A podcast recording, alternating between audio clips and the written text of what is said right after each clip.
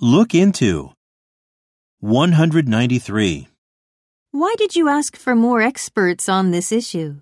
I thought we needed to look into the matter more carefully.